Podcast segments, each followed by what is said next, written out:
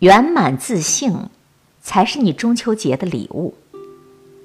指望月亮给你带来好的心情，你常常会失望，因为即使是中秋之月，也可能会因为云遮月而让你沮丧。指望别人给你带来好心情，你也常常会失望，因为即使是最爱你的人，他也不可能事事如你所愿，让你的心情完美愉悦到无懈可击。外人与外境，不过是我们的自心所限。我们的心修圆满了，就不会因为月亮的阴晴圆缺而忧喜起伏；我们的心修自在了，就不会因他人的原因而悲喜不定。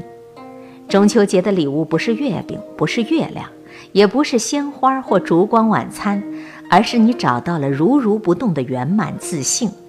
这个自信比月饼要香甜，比月亮要圆，比有相的世界要永恒长远。